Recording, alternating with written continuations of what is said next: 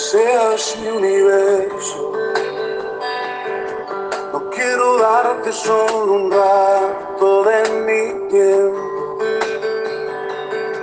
No quiero separarte un día solamente que seas mi universo.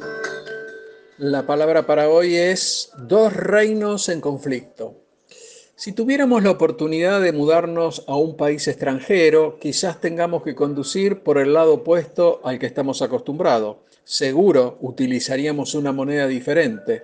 Deberíamos acostumbrarnos a distintas regulaciones normativas. Quizá el manejo de la salud pública sea diferente y un sinfín de diferencias más deberíamos encontrar. Si esto llegara a suceder, seguro estaríamos batallando entre dos mundos. Y mientras más permanezcamos en ese nuevo país, más débil será el recuerdo del país anterior. Con esto en mente, vayamos a lo que el apóstol Pablo le dice a los filipenses en 3:20. Mas nuestra ciudadanía está en los cielos, de donde también esperamos a nuestro Salvador, al Señor Jesucristo. Y es así, hermano.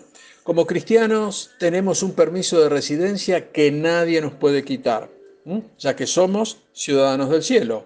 Obviamente, esto no significa que no tengamos responsabilidades que asumir aquí, en el planeta Tierra. Un ejemplo de esto es que tenemos que someternos a las autoridades gubernamentales y esto más allá que puedan llegar a gustarnos o no. La Biblia nos manda a respetar a estos funcionarios. Y como para tener en cuenta, solo estaremos autorizados a desobedecer alguna ley cuando la misma exija de nosotros actuar en contra de la voluntad de Dios. Nosotros debemos saber que nuestro tiempo aquí en la tierra es limitado. Estamos solo de paso aquí ya que el cielo es nuestra patria. Jesús nos dice en Juan 14 del 1 al 3 lo siguiente, no se turbe vuestro corazón, creéis en Dios, creed también en mí. En la casa de mi padre muchas moradas hay, si así no fuera, yo os lo hubiera dicho. Voy, pues, a preparar lugar para vosotros, y si me fuere y os preparar el lugar, vendré otra vez y os tomaré a mí mismo, para que donde yo estoy, vosotros también estéis. Y aquí nos surgiría una pregunta. Si nos consideramos ciudadanos del cielo, ¿cómo está siendo nuestra conducta y nuestra actitud frente a los ciudadanos de este mundo. Como iglesia deberíamos actuar de la misma forma en que actuaríamos en el cielo, utilizando un lenguaje apropiado para el cielo, o por lo menos esta debería ser nuestra meta. Pablo nos asemeja con embajadores de Cristo aquí en la tierra, por lo tanto tenemos que estar representando al Señor y su mensaje celestial aquí, aquí, donde vivimos. ¿eh?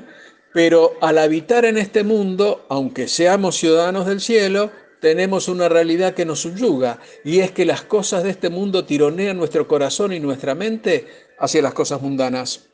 Nuestra alma se encuentra batallando como residente de dos mundos. Por un lado llegamos a Cristo y fuimos renovados y restaurados. Juan 3.3 nos dice, de cierto, de cierto te digo que el que no naciere de nuevo no puede ver el reino de los cielos pero por el otro seguimos inmersos aquí en esta tierra con valores que antes atesorábamos, pero que ya no son los nuestros. Y si bien legalmente hemos sido transferidos del reino de este mundo al reino de Dios, Colosenses 1.13 nos dice, el cual nos ha librado de la potestad de las tinieblas y trasladado al reino de su Hijo amado. Seguimos sumergidos con valores y cultura de estos dos reinos que están permanentemente en conflicto.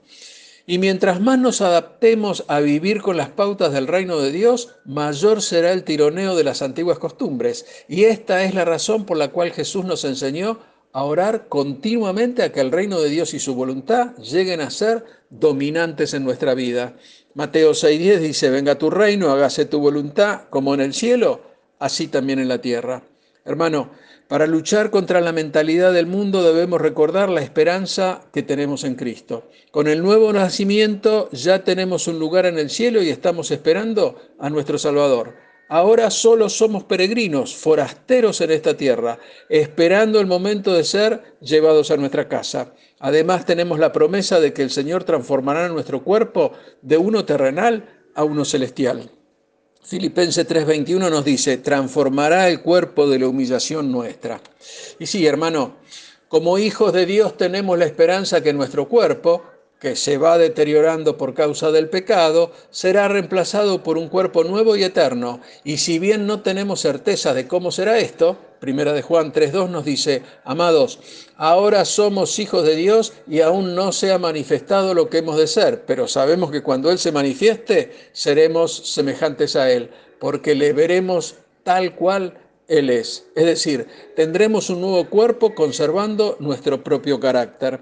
Y la promesa es que los que estemos vivos en aquel momento seremos transformados y los muertos en Él serán resucitados. Sabemos que Dios tiene preparado un cuerpo inmortal para nosotros, de la misma forma que lo tiene Cristo. Y desde ese momento estaremos libres del pecado. Ya no habrá más tentación para nuestras vidas porque, como dice el versículo base del presente devocional, estamos esperando al Salvador de nuestras vidas, al Señor Jesucristo, que vendrá por nosotros. Dios te bendice. Amén.